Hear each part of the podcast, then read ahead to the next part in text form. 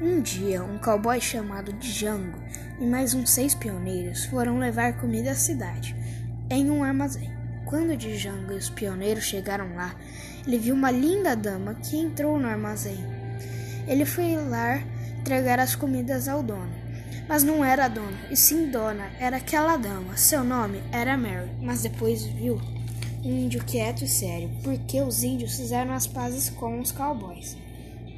Logo atrás desse índio havia uma rifle, mas ele nem ligou. Um tempo depois, Jean foi levar arroz para a cidade, mas dessa vez foi sozinho e viu a tribo Apaches Vermelhos indo atacar outra tribo com rifles igual a que tinha no armazém. Naquela época, os índios não tinham acesso a arma de fogo só de lanças e arco e flecha. Ele se escondeu e viu os índios indo atacar. Naquele dia, Django foi uma igreja no meio da cidade. Ele passou em frente a uma pequena loja clandestina com a voz com a luz apagada.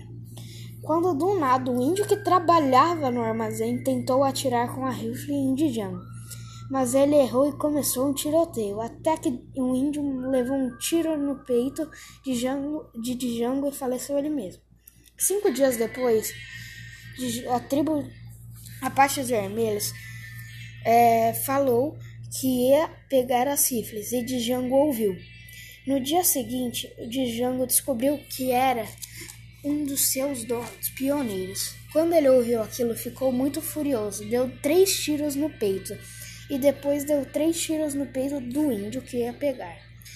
Mas depois os apaches vermelhos chegaram lá e ele aguentou pouco tempo, até levar um tiro na mão. Mas Mary e alguns índios que eram do bem mataram os apaches vermelhos e curaram Django.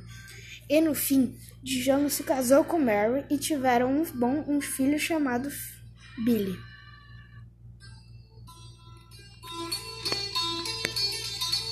Fim.